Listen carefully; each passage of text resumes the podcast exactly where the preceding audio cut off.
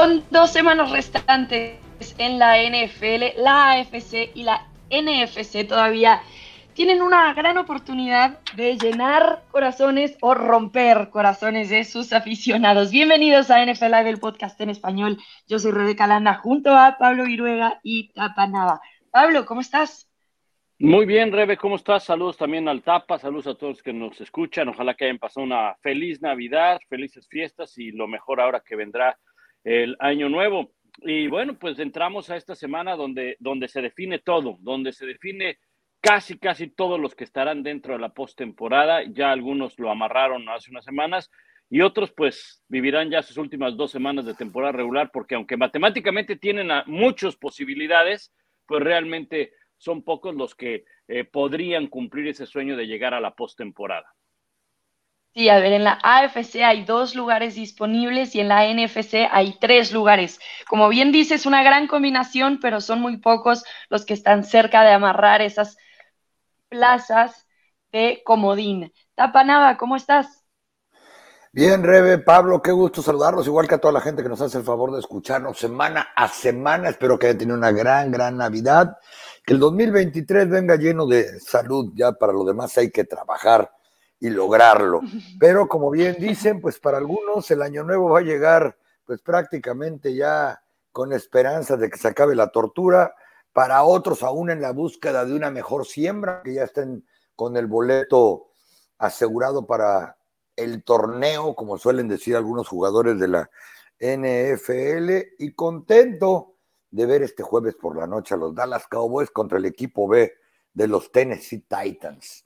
Y un equipo, por cierto, de los Titans que no tiene nada que pelear este jueves por la noche, aunque todavía están buscando calificar a la postemporada. Y digo que no tiene nada que pelear porque el único resultado que va a importar y del cual dependen es el de la semana 18 ante los Jaguares de Jacksonville.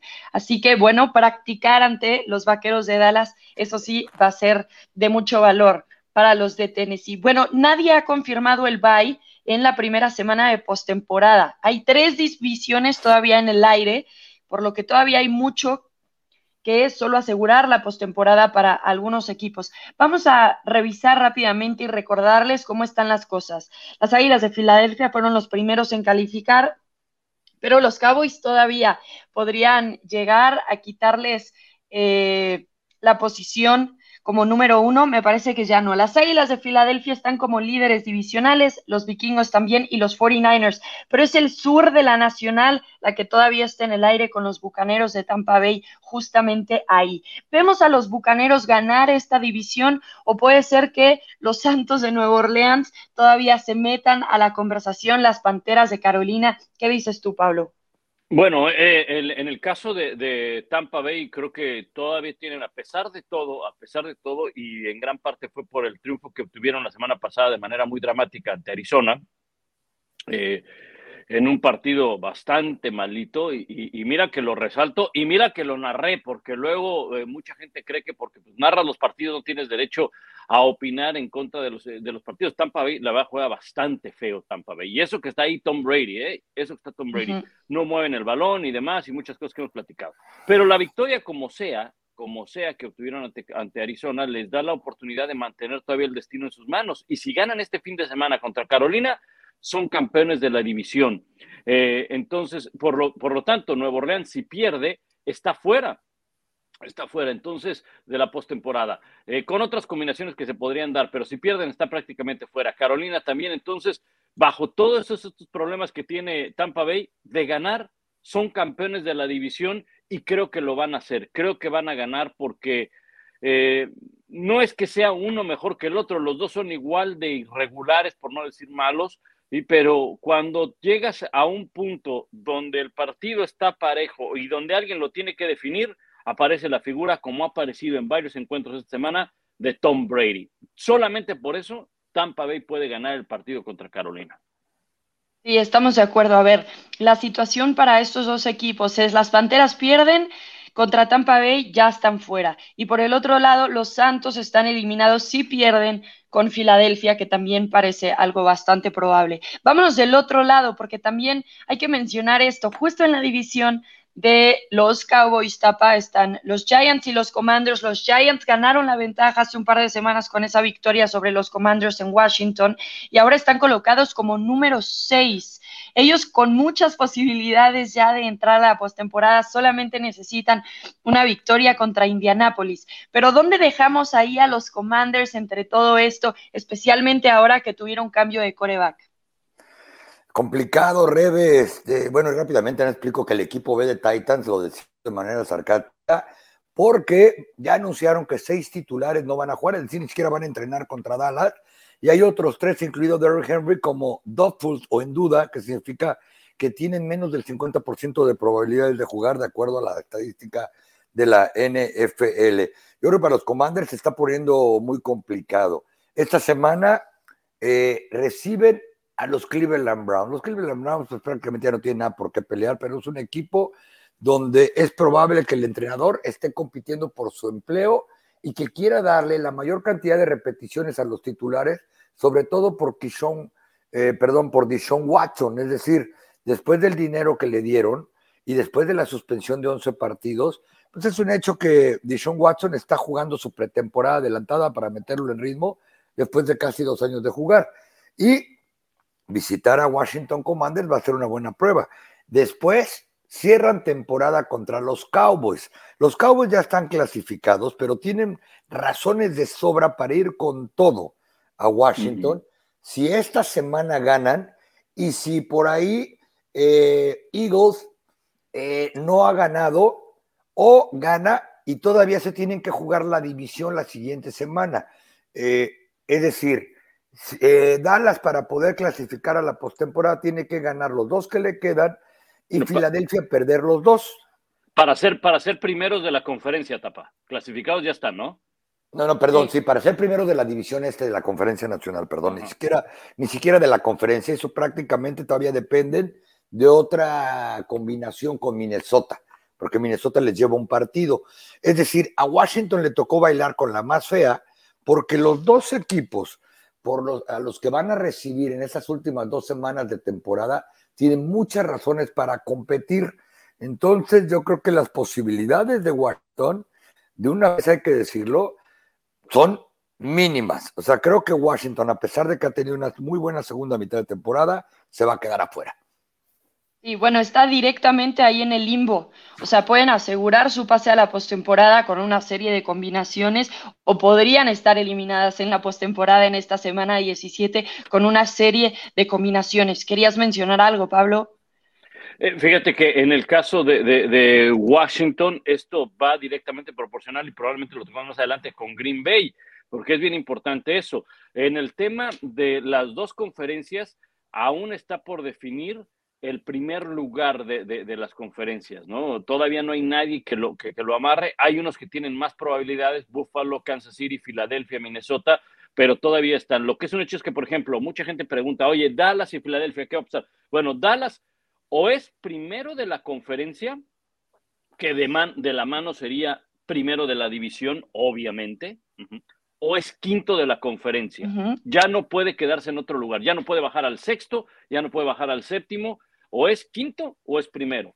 bueno, en el Inter, perdón Pablo, en el Inter puede ser primero de la división, pero no primero de la conferencia. Correcto, eh, correcto. No. O sea, eh, Minnesota, reitero, ahí está como metiendo las manotas y la nariz.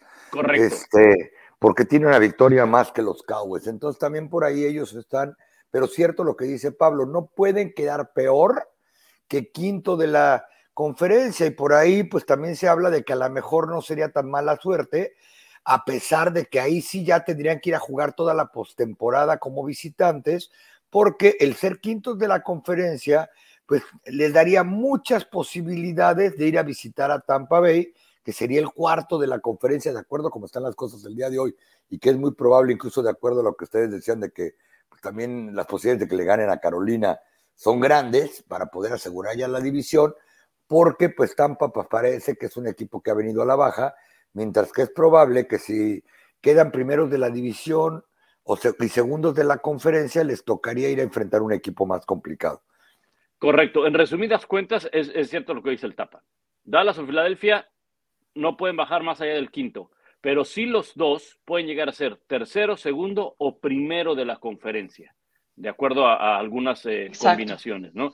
Y obviamente el quinto, el quinto enfrentará al cuarto, que no va a haber otro más que el campeón de la división sur, que puede ser Tampa Bay, Carolina o Nueva Orleans.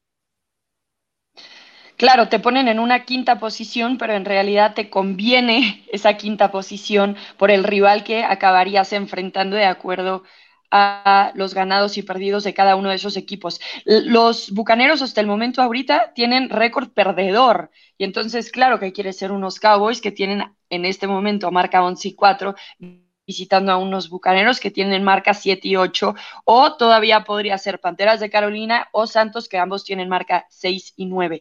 Las Águilas de Filadelfia aseguran ganar el este de la Nacional si ganan contra Nueva Orleans o si o sí, perdón, los vaqueros pierden contra Tennessee, que también se ve muy poco probable, dado lo que ya dijo Tapa, de que van a descansar a varios de sus jugadores, porque el partido que les acaba importando es el de los jaguares de la próxima semana. Así que esta semana las Águilas podrían asegurar la siembra número uno de la NFC. Bueno, y los Commanders toman esta decisión de cambiarse justamente de Taylor Heineke a Carson Wentz. Recordemos toda esta historia, eh, cómo se lesiona Carson Wentz, acaba entrando Taylor Heineke empiezan a ganar. Carson Wentz tenía buen récord, 5 y 1, pero en los últimos tres partidos no han ganado, dado que Heineke ha estado descuidado con el balón y esta ofensiva ha anotado solamente 23 puntos. No te pregunté a ti, Pablo, pero ¿cuáles ves como probabilidades para los Commanders llegar y asegurar esas ese séptimo lugar en la NFC. Complicado, complicado porque eh, eh, les toca en esta semana, ya decíamos, Cleveland, eh, y, creo que, a ver, es, difícil porque los problemas que tiene el equipo de, Washington radican en el coreback y Carson Wentz tampoco es una garantía. O sea, si estás volviendo con Carson Wentz es porque alguna vez no pensaste que era tu mejor opción para ganar partidos. Y Cleveland no es el Cleveland de hace algunas semanas, es otro Cleveland con Deshaun Watson que sí, bien es cierto, perdió y quedó eliminado, ya no tenían margen de error. Eh, yo no garantizo que Washington pueda ganar sus eh, dos últimos partidos y, a pesar de que los dos son en casa, eh, a pesar de que los dos en casa, por lo explicaba Tapa, Dallas va incluso en la última semana, a menos de que Dallas en la última semana ya no se pueda mover de ese quinto puesto, vería factible la posibilidad de que, no sé, probablemente descansaran algunos jugadores, pero, eh, pero, pero eh, la verdad es que eh, yo creo que veo difícil que Washington se pueda, se pueda meter para, para, para los playoffs, ¿no? Habrá que esperar los resultados, pero lo veo complicado. ¿Y saben qué es Entonces, lo peor si no este fuera... Sí. No, perdón. ¿Saben qué es lo peor en este caso? Que no entiendo si ya son patadas de desesperación de Corrón Rivera, pero un tipo que tuviste sentado en la banca, un tipo del que sus compañeros dijeron, nos sentimos mucho más cómodos con Taylor Henneken, el mejor receptor McLaurin diciendo, eh, pues la verdad es que a mí no me volteé ni a ver Wentz y chequen, el 80% de mis touchdowns son Henneken, lo mete a jugar cuando está pendiente su clasificación a la postemporada Después de que además, reitero, de que ha de estar completamente fuera de ritmo de juego, no es lo mismo entrenar que jugar, sus compañeros dicen que no se sienten cómodos con él y el coach eh, Rivera a media temporada dijo, bueno, pues ¿por qué, ¿por qué ganan los otros? Porque sí tienen coreback y yo no. Entonces, la verdad es que creo que hasta el empleo de Ron Rivera está en juego en estas últimas dos semanas. Sí, también considero exactamente lo mismo que tú. Me pareció una decisión sorprendente, pero también creo que Heineke evidentemente no les ha dado las últimas semanas razones para confiar lo suficiente. Eh, por ejemplo, ha hecho entregas de balón en posesiones consecutivas en el cuarto cuarto en contra de San Francisco. No te quedó de otra más que meter a Carson Wentz, que por lo menos manejó bien eh, la oportunidad que le diste de jugar. No es lo más excepcional del mundo, 12 para 16 y 126 yardas, una anotación. Pero bueno, si ya viste que Heineke llegó a su tope y que tal vez en estas posiciones un poquito más de presión no está funcionando como pensábamos que sí lo hacía, Eh, no veo mal el cambio, pero sí creo que tiene que ser algo considerado como patadas de ahogado. No vemos a los Commanders dentro de ninguno de nosotros tres. Entonces tiene que quedar entre los Lions, Packers y Seahawks. ¿Quiénes de esos ustedes ven dentro de la postemporada, dado los escenarios de esta semana 17? A mí me gustan los Lions y me gustaría que fueran ellos. ¿Cómo lo ves tú, Pablo? Sí, pudieran ser eh, los Lions. Yo no descarto. Eh, el tema con, Detroit es que eh, la defensa tiene serios problemas, serios, serios problemas. Y no serán fáciles los dos partidos que le quedan. Ellos estarán jugando en la semana 17, les toca jugar en casa Chicago. ante Chicago, partido que, que pueden ganar, pueden ganar y deberían de ganar incluso. El tema es que para la semana 18 viajan a Lambo Field, si no mal recuerdo. Estarán jugando en Lambo Field, así es. La semana 18 juegan en Lambo Field. Y el clima, el, no ganar casi nunca en Lambo Field, yo sé que lo han hecho recientemente, pero, pero eh, necesitan esos triunfos. Y la defensa permite muchas yardas. Es una defensiva que no detiene nada, les corren todo, les corren todo. Entonces, eh, a mí me gustaría, es un equipo que ha mejorado muchísimo en la segunda mitad de la temporada, pero eh, yo creo que sí están en una mejor posición que Green Bay, aunque yo no descarto que Green Bay se, meta, y eso que necesita de algunas combinaciones Green Bay para que se pueda meter a los playoffs. Pero bueno, si hay que escoger, me quedo con, con Detroit. Ok, entonces igual tú, Tapa, Packers, Seahawks o Lions. Yo creo que los Lions también, me uno a Pablo, y no solamente agregaría porque las combinaciones que incluyen a otros, es decir, ellos no, controlan su destino, pues están más complicadas que las de ellos mismos. Es decir, eh, por ejemplo, los Lions serían eliminados esta semana si pierden contra Chicago. Las posibilidades de que en casa le ganen a Chicago creo que son buenas para ellos, sobre todo por lo que hemos visto en la segunda mitad de temporada, como bien decía Pablo.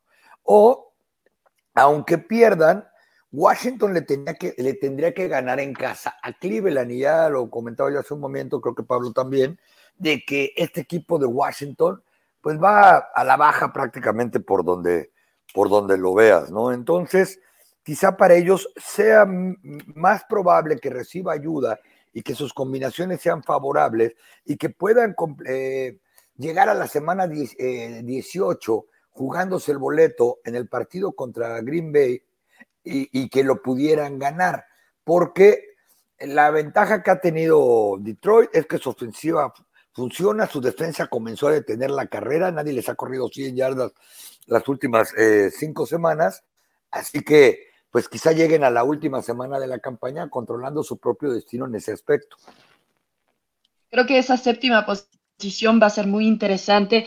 Lástima por los Seattle Seahawks que en realidad iban muy bien en su propia división y después las cosas empezaron a caer, haciéndose un juego unidimensional ahí nada más con Gino Smith como una opción tras algunas lesiones también para Seattle. Vamos a movernos ahora a la AFC, donde los Bills ya aseguraron su división, los Chiefs aseguraron su división y los Bengals aseguraron el pase a la postemporada. Ahorita están como líderes de división pero todavía no la ganan. Tienen atrasito a los Ravens pisándoles los pies. Por el otro lado están los Jaguares como líderes de división y ahí es donde entran también los Titans a la discusión. Tienen el mismo récord, pero los Jaguares le ganaron a los Titans y por esa diferencia de partido están ahí arriba como líderes divisionales hasta el momento. Los Dolphins también están en posición para ser un equipo que consigue el comodín. Así que, ¿cuáles son los escenarios de esta AFC que no debemos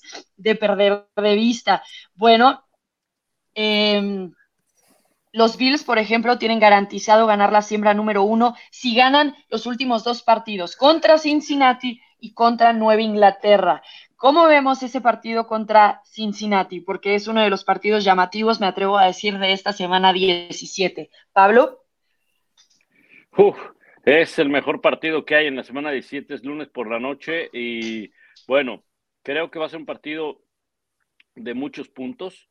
Creo que eh, eh, Cincinnati está en la mejor posición de ganar este partido por la racha que trae, por el buen ritmo a la ofensiva hay algo que eh, me llama la atención de Cincinnati, que es su defensa. su defensa roba balones, su defensa eh, puso en una situación para ganar el partido contra eh, los Patriots. Así como logran mover el balón, tienen estos descuidos. Un partido que iban ganando 22-0, si no mal recuerdo, contra los Patriots, se les complicó. Y si no es por ese balón suelto que provoca la defensa, quizás tuvieran eh, perdido el partido. Joe Burrow le siguen, lo siguen capturando, ha tenido dos capturas en los últimos dos partidos. Eh, uno diría, bueno, pues a lo mejor no son muchas con respecto a eh, lo que había venido presentando en las primeras semanas. Y bueno, creo que con esas dos capturas por partido puede sobrevivir Joe Burrow.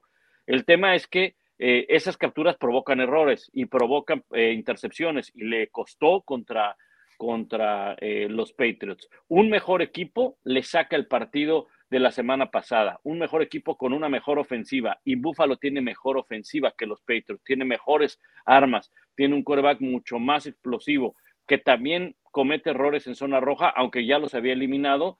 Eh, pero fue interceptado también Josh Allen. Veo eh, eh, similitudes en los dos equipos con explosión a la ofensiva, pero con deficiencia en la defensiva, sobre todo defensiva contra el pase. Por el hecho de que juegan en casa, por el hecho del ritmo que trae, me voy a quedar ligeramente con los Bengals para ganar este partido, pero es un, es un, encuentro muy, muy cerrado. ¿eh? No descartaría que los Bills también pudieran salir con la victoria.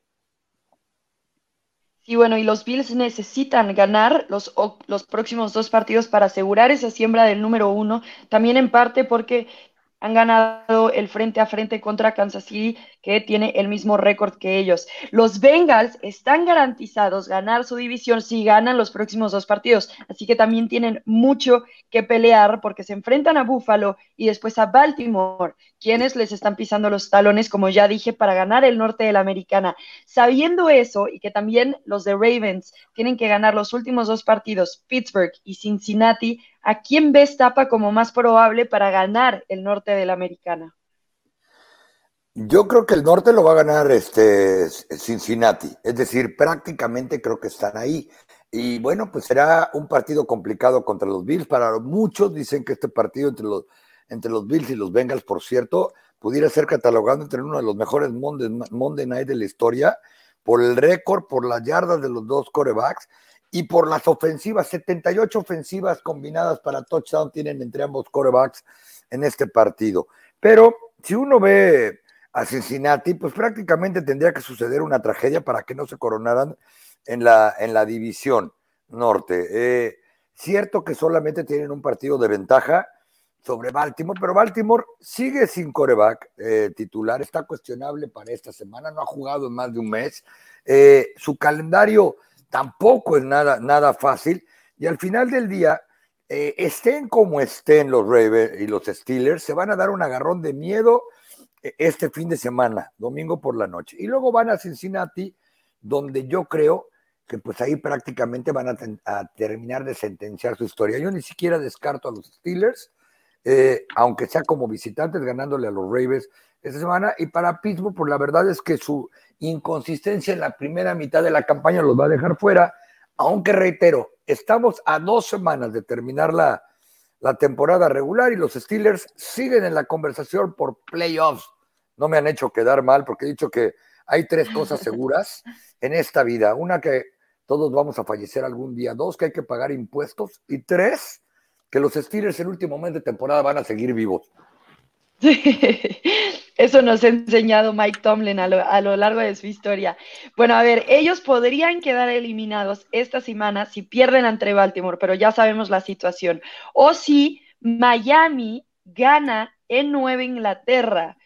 Dependen de Miami también los Steelers. Y los Dolphins aseguran su pase a la postemporada con la victoria de Nueva Inglaterra o una derrota de los Jets ante los Seattle Seahawks. Algo también importante de mencionar sobre los Dolphins es que Tua Tagovailoa no jugará esta semana otra vez está en el protocolo de conmoción por segunda vez en esta temporada y por lo pronto va a estar sentado. No se ha hablado del regreso del coreback. ¿Dónde vemos las posibilidades de los Dolphins entonces para asegurar su pase a la postemporada y luego de cara a la postemporada, Pablo?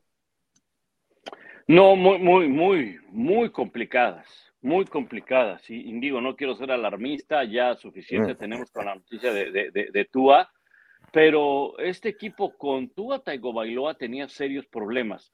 A ver, llegó, llega con cuatro derrotas de manera consecutiva. ¿Y qué ha pasado con, con los Dolphins? Que se ha convertido en un equipo sumamente predecible. Ya de por sí lo era porque su ofensiva se basaba en Tua, en sus receptores abiertos, en la velocidad de Tariq Hill y desde hace unas semanas me tocó a mí hacer el partido contra los Chargers y los Chargers no mostraban una gran defensa, aunque curiosamente en las últimas dos o tres semanas se han convertido en la mejor defensiva de la NFL en cuanto a yardas y en cuanto a puntos aceptados. Y fue ahí contra Miami donde una defensiva que no llegaba con grandes credenciales como la de los Chargers logró limitar un ataque eh, muy predecible de los eh, Miami Dolphins no corren el balón, les cuesta trabajo correr el balón, deberían de hacerlo un poco más porque sería más efectivo el juego aéreo. El tema es que no corren y tratan de solucionarlo todo con el brazo de Tua, con el juego aéreo y todo lo tratan de solucionar, digo, es una exageración probablemente lo que estoy diciendo, ¿verdad? Pero es muy marcado que quieren buscar esos pases profundos, la velocidad de Terry Hill, y entonces encuentras la manera de nulificar a un hombre y ponerle presión a Tua y que comete errores y mira que los ha cometido y ahí están las tres intercepciones contra Green Bay. Su defensa tampoco ha mejorado. Entonces, cuando tú tienes un equipo que es muy explosivo a la ofensiva con una sola arma y, y logras limitar esa arma y tu hombre más importante, el coreback, está empezando a cometer errores, el equipo se viene para abajo como le ha ocurrido a Miami. Entonces, con Tua la situación era grave, sin Tua mucho más, porque Teddy Bridgewater podrá tener experiencia en la NFL, pero sus pases no, no son más de siete yardas. O sea, olvídense de que trate de poner un pase profundo con Tariq Hill. Podrá poner uno, pero no será tan consistente. Entonces va a tener que cambiar la ofensiva y en New England, contra esa defensa, olvídense de que si Mac Jones, los berrinches, que si no tienen corredores, receptores, nada. La defensa de los Patriots va a poder parar a la ofensiva de Miami, agreguen las condiciones, el clima y demás, lo veo complicado para Miami. ¿eh? Y eso que menciona. está muy duro. No, y eso que menciona Pablo eh, eh, es, algo real, ¿no? Apenas hace un, par de semanas veíamos que Miami iba a Búfalo, en realidad no les fue bien. Están 0-9 cuando la temperatura es de 38 grados Fahrenheit o menos. Ahora, si le sumamos lo de Tua, que Tua tampoco nunca ha ganado en frío, pues la situación también se pone más complicada por las razones que mencionaba Pablo. Y les voy a decir, el diferencial de puntos con lo que ha perdido sus últimos cuatro partidos Miami es de menos 31. Menos 31 en la, entre eh, puntos anotados y puntos permitidos. Nueva Inglaterra, cierto, tampoco está en su mejor momento. Ha ganado un partido de los últimos cinco, pero por lo menos no ha sido apaleado, vamos a decirlo así. Su diferencial de puntos es de menos 17.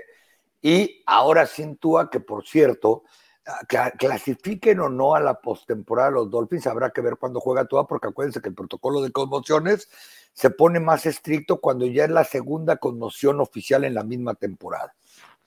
Bueno, y en realidad la podemos considerar incluso la tercera. Creo que en este caso van a tener todavía más cuidado de lo que generalmente tendrían, porque recordemos que primero fue golpeado, no salió como protocolo de conmoción, la semana siguiente ya fue una reacción espeluznante cuando su cabeza pegó con el césped y ahora vuelve a pasar. Lo grave aquí es que nuevamente no supieron cuando sucedió la conmoción durante el partido con los Green Bay Packers. Se pone difícil también esto para unos delfines de Miami que comenzaron la temporada prácticamente perfectos, con marca 8-3, por ahí ahora estamos con marca 8-4, perdón, 8-7 y las cosas pintan cada vez más difícil. Eso le abre la puerta a otros equipos. Los Patriotas y los Jets de esa misma división están en conversación por entrar todavía a la postemporada. ¿Vemos a alguno de ellos entrando o más bien estarían entrando por otro lado en otras divisiones? Uy, yo, lo veo medio complicado que, se logren meter, aunque están ahí, eh, creo que, no sé, de, la, conferencia americana, eh, los Patriots podrían estar en la pelea por esta situación que, eh, le sucede a, Miami. y bueno, porque alguien tiene que entrar, ¿no? Pero creo que los Patriots podrían ser una buena condición. Los Jets, no sé si ahora con el regreso de Mike White puedan retomar el buen juego que tuvieron en su momento Habrá que esperar cómo, cómo regresa Mike White y los Jets podrían estar ahí también en esa pelea para, para meterse, eh, porque fuera de eso, Tennessee, eh, Tennessee tiene muchos problemas sin Ryan Tannehill. Y mira que Ryan Tannehill no es la solución, no, definitivamente, pero si te frenan a Derrick Henry o incluso con buenos partidos de Derrick Henry, pues van vas a necesitar lanzar el balón. Y de Tannehill a Malik Willis, yo sé que muchos van a decir pateo de despeje, ¿no? Pero pues al final tienes que escoger a uno y vas a tener que escoger a Ryan Tannehill porque Malik Willis todavía está muy verde, ¿no? Sí. Sí, va a ser complicado para, para, todos ahí, pero al final alguien tiene que clasificar y probablemente por ahí este, los Jets, por las razones que decía Pablo, pudieran, pudieran meterse, ¿no? Eh, y no solamente por pues, ver si a Mike White no se le ha acabado la suerte de debutante o si los equipos llegan mejor preparados contra él, pero hay que decirlo con todas sus letras. Van a Seattle y, este, y van a Miami, dos equipos que pues no atraviesan precisamente su mejor momento para cerrar la temporada y que ellos pudieran ganar sus encuentros y esperar a que todo se les cuadre ahí para poderse colar a playoffs. Parece increíble que todavía en la casa, por ejemplo, están los Raiders. A ver, tendría que pasar demasiadas cosas para que entren, pero incluso ellos están en esta conversación porque la AFC está bastante abierta, más allá de que tiene cinco lugares ya tomados. Todavía el este de la americana, los Dolphins están ahí metidos. Los Patriotas y Jets justamente atrás. Los Titans podrían entrar con esa victoria sobre la semana 18 sobre los Jaguars. Y los Steelers y Raiders mucho más complicados sabiendo que los Ravens y los Bengals están ahí. Así que, bueno, se pone muy interesante esta situación, cada una de las divisiones, recordándoles que todavía quedan lugares y que en esta semana 18 se pelea mucho más que una posición a la postemporada. De los partidos, ya mencionamos uno que no nos debemos perder, es justamente el de Cincinnati contra Buffalo Bills. Y Pablo nos dio una explicación muy buena de por qué no perdérnoslo. Tapa, ¿tú ves algún otro partido que no debemos de dejar de ver este fin de semana? Pero por supuesto, el de Minnesota contra los Green Bay Packers. Para empezar, a Minnesota eh, todavía le motiva jugar, a pesar de que ya están clasificados a la postemporada, porque podrían amarrarle el número uno de la, de la siembra. Eh, increíble cuando hemos visto el dominio que ha tenido en toda la liga, eh, los, los Philadelphia Eagles. Pero con, si los Eagles pierden los dos partidos que faltan y Minnesota gana los dos que le quedan, eh, amarraría la, primera siembra, que es especialmente importante cuando desde el año pasado solamente descansa un equipo, el que haya tenido el mejor récord en ganados y perdidos de toda la conferencia nacional. Por otro lado, imagínense a Minnesota dándole, dándole una patada a Green Bay para ahora le llegue a estorbar a otro lado, a quejarse de que no tiene receptores y no tienes nada a tu casa, a ver los playoffs por televisión, porque a Green Bay una derrota contra Minnesota y pues hasta la vista, baby. Y tercero, porque en particular disfruto mucho viendo la ofensiva de, los Vikings. Estamos viendo a un receptor generacional como Justin Jefferson, Adam Tillen juega, TJ Hawkinson juega. Eh, el problema de Minnesota es que la defensa no es tan fuerte, por no llamar que es malita, pero yo creo que este duelo, que de por sí es una de las rivalidades más grandes que hay en la NFL, con implicaciones de dejar fuera al equipo que ha ganado 13 partidos las últimas tres temporadas, el equipo que comenzó entre los favoritos para Super Bowl y sobre todo al equipo de Aaron Rodgers que tanto daño le ha hecho a, a Minnesota, se van a dar, pero con todo. Oye, ¿y cómo a lo largo de los años, y me incluyo, hemos hablado de Aaron Rodgers, hemos hablado de... Y de una manera u otra encuentra la forma de estar en la conversación. Hace un par de semanas real, no un par de semanas, pero al principio de esta temporada, cuando veíamos que no podía completar un pase con sus receptores, que estaba haciendo los berrinches, nos imaginamos que estaríamos aquí hablando de que probablemente los empacadores entren a la postemporada. Me parece nuevamente excepcional de un Aaron Rodgers que de una forma u otra encuentra la manera de estar en la conversación, casi casi como Mike Tomlin, es inevitable. Aaron Rodgers parece ser inevitable. Bueno, esos son los partidos que nosotros les recomendamos que no se deben perder. Hay otros partidos que muchos ya no van a ver justamente porque están ya fuera de la postemporada y esos equipos están pensando en el futuro. ya en la temporada 2023. El ejemplo perfecto son los Broncos de Denver, quienes ya tomaron la decisión de separarse de Nathaniel Hackett, eh, buscar un nuevo entrenador en jefe después de que el récord bajo Hackett fue de 4-11, el segundo entrenador novato en la historia de la NFL, me parece, desde 1978, en no terminar una temporada regular como entrenador en jefe. La situación parecía ya demasiado para unos Broncos de Denver que además tienen nuevos dueños y que hemos mencionado aquí muchas veces, ellos no hicieron esta contratación. Parecía que habían llegado a su punto más bajo los Broncos de Denver, Pablo, pero después con la derrota ante los Rams 51-14 en Navidad, prácticamente horario estelar, en la mira de toda la nación y también en el mundo internacional, llega esta penosa derrota y después la decisión del despido de Nathaniel Hackett. Eras tú también uno de los que opinaba de que tenían que despedirlo lo antes posible y ahora que se dio, ¿cuál es tu opinión al respecto? Ni las ventas de los dueños de los Broncos de Denver les hicieron pasar una feliz Navidad y mira que seguramente en el área de juguetería vendieron mucho, ¿verdad? Después de lo que vieron con los Broncos de Denver, dijeron, ninguna de nuestras sucursales nos ha dado tantos dolores de cabeza como estos que están en Denver. No, yo creo que, eh, bueno, pues sí, finalmente eh, se dio lo que todos esperábamos y qué lástima porque, eh, pues era un proyecto del cual había muchas esperanzas.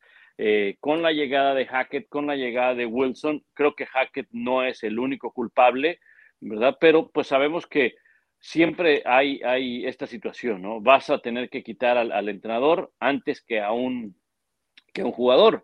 Y estaba el argumento además muy fuerte del contrato que le dieron a, Russell Wilson.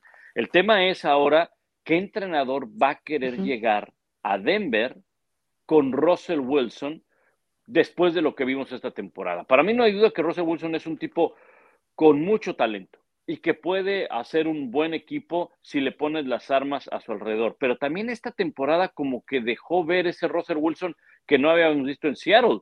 No hubo una buena comunicación con sus compañeros, como que es un Russell Wilson que está, pues sinceramente, más metido como que en la farándula, como que más metido en el, en que quiero aparecer en revistas eh, de moda. Eh, es un desfile de modas cada vez que llego al estadio, o al menos esa es la impresión. Y mira, yo sé que muchos de los jugadores están en ese ambiente y están metidos en eso. El tema es que cuando no está ganando tu equipo y tú lo sigues haciendo, eso se proyecta y se magnifica.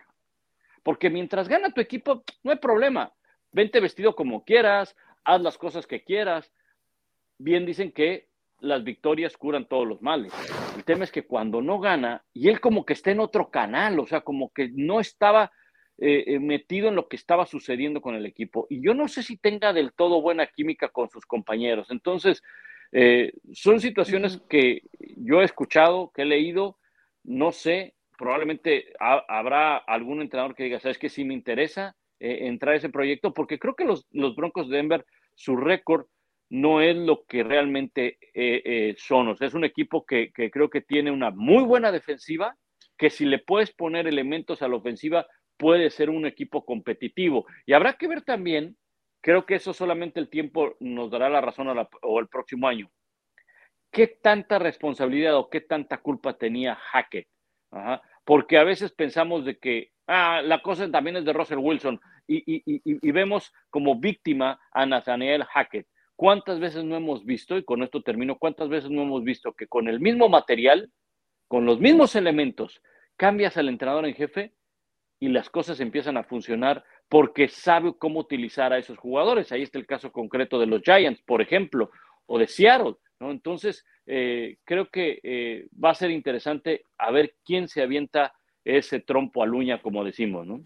Y saben qué fue lo peor, porque dice que en la NFL puedes ganar o perder, eh, pero que perdió al vestidor. O sea, cuando vimos esa derrota contra eh, la semana pasada contra los Rams, con su el coreback en su segundo partido, unos Rams que hace rato que sacaron la toalla blanca, que dijeron ya estuvo, unos Rams que qué bueno que le habían ganado eh, en Monday Night y que la siguiente semana fueron apaleados la siguiente semana con Baker Mayfield, que ya no está jugando sus estrellas, los ves en Navidad y los Broncos simplemente ya no querían ni bajar el casco, no querían taclear, no querían jugar, y estaban pensando en irse, en irse a abrir los regalos en vez de jugar. Ahí todo el mundo nos dimos cuenta, yo estaba en el press box todavía del AT&T Stadium, cuando todos nuestra plática era mañana mismo lo despiden, o sea, no había absolutamente ninguna duda de que ese día se iba a ir. Si además de que perdió el vestidor, y el vestidor no significa que haya habido un pleito, que alguien se le haya puesto ahí al brinco, de que nada, simplemente que ya no quisiera jugar para él o que estuvieran pensando en otras cosas. Eh, si además le sumas lo que a mí se me quedó muy grabado, que hace no mucho me dijo el dueño de los Texas Rangers, el equipo de béisbol, cuando pide al manager y dice, nadie esperaba que fuéramos campeones de la Serie Mundial, pero hay que ver progreso. Pero ese equipo ha visto retroceso, me refiero a Denver, pues es un hecho, ¿no? Traes un tipo que es coordinador ofensivo, con mucha experiencia en la NFL, Buffalo, Jacksonville, Green Bay, el equipo de 13 victorias cada año, y este equipo de los Broncos anota 15.5 puntos por partido. Eh, le trajiste coreback, le trajiste, lo, habrá contratado el dueño o no, pero Nathaniel Hackett sabía que tenía ya Russell Wilson, lo ha enfrentado hasta en finales de conferencia. Eh, eh, es decir, sabía de qué se trataba el asunto y bueno, cuando no hay progreso y pierdes el equipo, pues ahí mismo ves la, lo que va a suceder. Si en mi muy humilde opinión, creo que se tardaron en despedirlo. Bueno, a ver, a mí me parece un tema muy interesante porque en parte sí creo que Nathaniel Hackett no tenía las herramientas para triunfar, digamos. Me refiero a todo ese manejo del reloj que tuvo que ceder, me refiero a mandar jugadas que también tuvo que ceder, su staff de cocheo muy, muy poca experiencia, o sea, la situación no estaba fácil y él no se puso en una posición para ganar. Por otro lado, sí creo, y Pablo más o menos lo dio a entender, que otro gran responsable, lo llamamos Russell Wilson, pero yo quiero ponerle un poquito de peso a la franquicia. La decisión que tomó la franquicia de cuando traen a Russell Wilson en marzo, le dicen que él va a tener peso y decisión sobre cómo se va a mandar la ofensiva. Y eso entonces genera que no haya una ofensiva que con coherencia, con filosofía, con eh, identidad, acaba siendo chile, mole y pozole en una ofensiva que tienes a un jugador que por más experiencia que tenga, por más eh, Pro Bowls que tenga, está teniendo que trabajar con un entrenador en jefe novato que él mismo está tratando de generar su propia autoridad e identidad dentro de un equipo. Y para mí eso fue una receta para el desastre. Y eso, la verdad, me parece una decisión mala de la franquicia. Que Russell Wilson tenga su propia oficina, sus lugares de estacionamiento privados, que tenga acceso ilimitado a los entrenadores y al staff de cocheo, me parece equivocado y también creo que en parte por eso acaba perdiendo el vestidor. No nada más Nathaniel Hackett, pero hasta el mismo Russell Wilson pierde al vestidor. Muchas de las riñitas que se dieron en este último partido de los Rams era porque no lo paraban del piso ¿qué equipo, qué línea ofensiva no para a su propio coreback del piso? Real. Las que ya no creen en su propio coreback, las que no tienen una buena relación con su coreback. Entonces también me parece que Russell Wilson, pero en, parte por cómo él se maneja fuera del terreno del juego, pero también por cómo el equipo lo manejó dentro de la misma franquicia, es que las cosas no se vieron para ningún lado.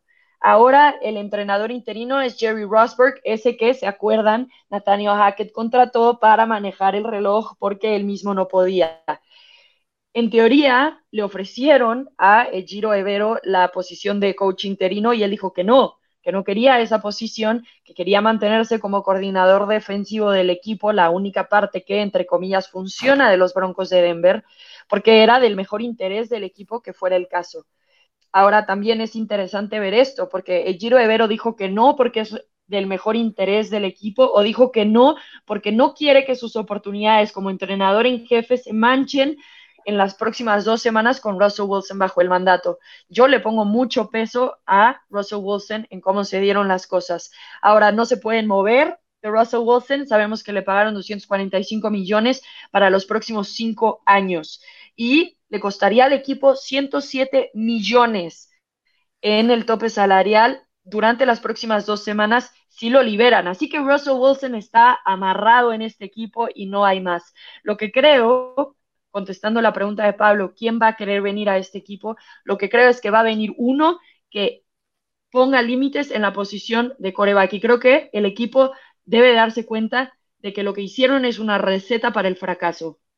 De ahora en adelante, Russell Wilson, te quitamos tu oficina, tus lugares de estacionamiento, eres un jugador más como el resto del equipo, el entrenador es este y la ofensiva se va a manejar así. ¿Quieres proponer cosas? Perfecto, te escuchamos, pero no va a ser en base a tu criterio ni tu estilo de juego. Creo que solo así va a querer llegar un entrenador a este equipo de los Broncos de Denver para las próximas temporadas.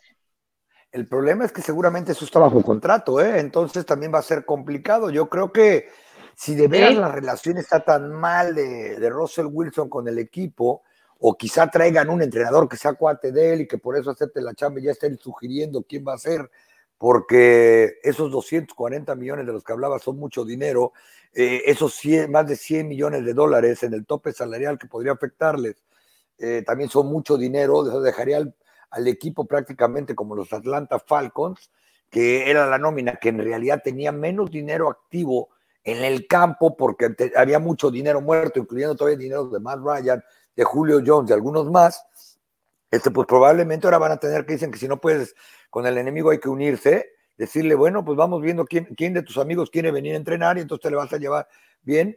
Si no sucede eso, quizá vayan a tener que empezar a buscar quién quiere pagar, aunque sea parte del contrato de Russell Wilson, y quiere regresarles algo del capital humano que perdieron, capital de draft, etcétera, para llevarlo ahí, porque si su relación es tan mala, tan mala eh, con el equipo, por todas las razones que ustedes mencionan, y que aparte también he leído que así son, eh, probablemente dicen, pues de lo perdido lo encontrado, porque tienes mucha gente joven con talento en ese equipo y que todo el proyecto hasta de ellos se vaya a venir para acá porque no quieren jugar o como dicen, ni siquiera le dan la mano para levantar a su coreback, e, etcétera, etcétera, pues a lo mejor vas a tener que hacer tripas corazón y sacrificar y empezar a buscar si un entrenador con carácter, veterano, un equipo, o que si el propio Russell Wilson pone los pies sobre la tierra eh, después de lo que está sucediendo, ese mismo Russell Wilson, que se las daba de víctima de, no, yo nunca me he quejado públicamente de que no me dan línea ofensiva,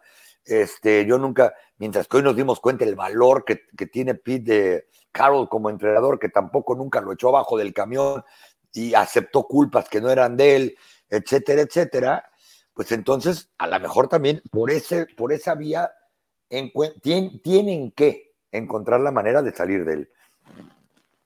Sí. Bueno, pues eh, le propusieron a uno de los entrenadores, a los coordinadores, em, o van a considerar más bien, se dijo a uno de los coordinadores, que es Giro Evero, el puesto de head coach.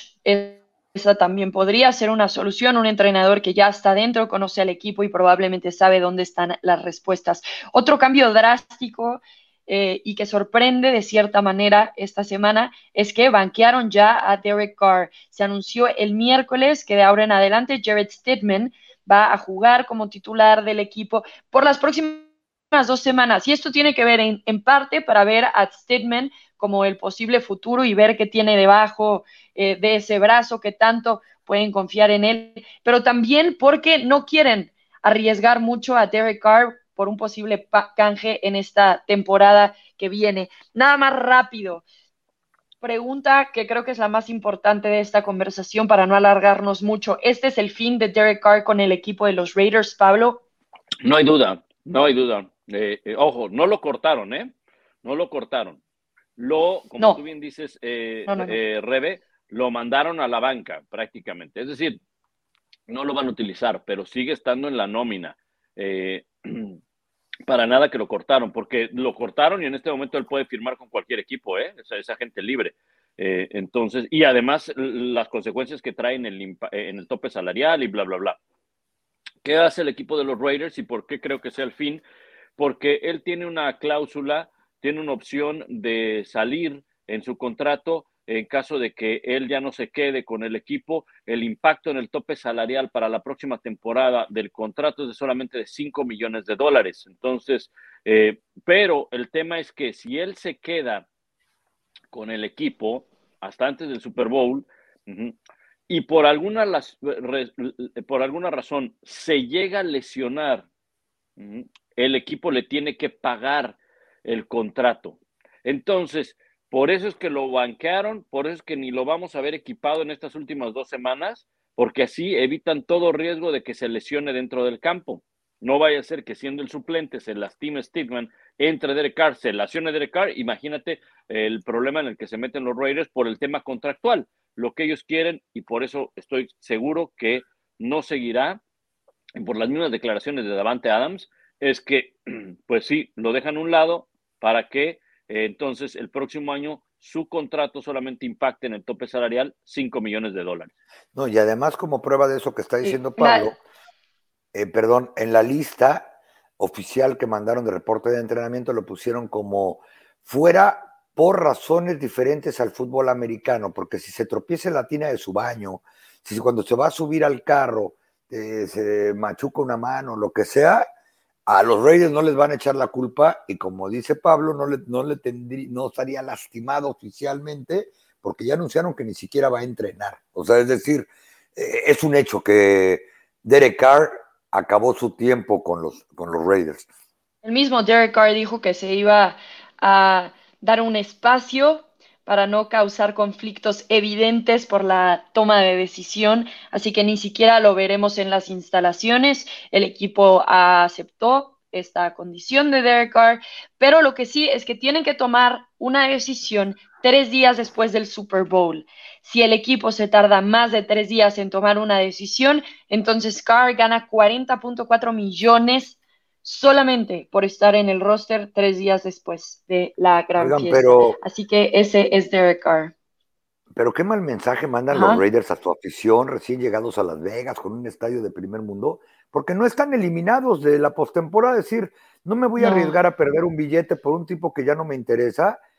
Y vamos a ver qué tal anda su suplente para ver qué pensamos de él, que tampoco es un muchacho recién traído del draft, ni tremendo prospecto de la NFL ni nada cuando prácticamente todavía eh, de manera matemática, como dijiste, Rebe, después de todo lo que hemos visto hasta cuando perdieron con los, Rams hace un par de semanas, dice, no, no, no, ya guárdenlo porque cuesta muy caro, ¿no? Este, entonces yo creo que qué mal mensaje mandan en Las Vegas, donde por cierto el promedio de asistencia eh, es uno de los ocho peores que hay en la NFL, quizá por el tipo de población y turismo que hay, pero ellos yo creo que no están siendo profesionales con respecto a la liga y a la afición. Bueno, evidentemente, pero a ver, la marca es 6-9 también para los Raiders. Eh, sobre todo, más bien eso es, porque Derek Carr, si a alguien ha sido fiel, es justamente a estos mismos Raiders. Tenemos que despedirnos. Nada más antes de hacerlo, dar la nota de que JJ Watt ha anunciado su retiro este pasado martes eh, todavía va a jugar los próximos dos partidos de temporada regular, el de Atlanta Falcons y de los 49ers con Arizona, que evidentemente ya están fuera de la postemporada. Así que honor, honor a el tres veces defensivo del año, cinco veces selección Pro Bowl y cinco All Pro. Y bueno, con esto despedimos a uno de los grandes que se va joven, pero que había tenido algunos temas de salud y que ahora ha dado la bienvenida al mundo a su primer hijo. Sí, uno, uno de los mejores en su posición y este es un, este es un claro ejemplo de, de los anillos de Super Bowl son importantes, pero no definen eh, la grandeza de un jugador. JJ Watt será Salón de la Fama, lo que hizo dentro del campo y lo que hizo fuera del campo en aquella recaudación millonaria ante los, para los damnificados de un huracán en Houston. Él buscaba recaudar medio millón de dólares, se acabó hasta donde yo me quedé superando los 27, casi los 30 millones de dólares. Y la ayuda que le sigue dando a Houston, a pesar de que ya se mudó a Arizona, pues pasa con jugadores que, como bien dices, van a estar en el Salón de la Fama, va a entrar con la gorra de los Houston Texas seguramente.